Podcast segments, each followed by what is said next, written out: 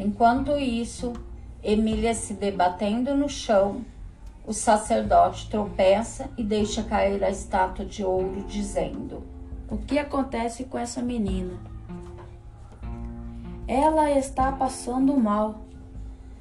O sacerdote distraído com Emília, Pedrinho se aproveita da situação e adentra o santuário, encontra o Visconde e fogem.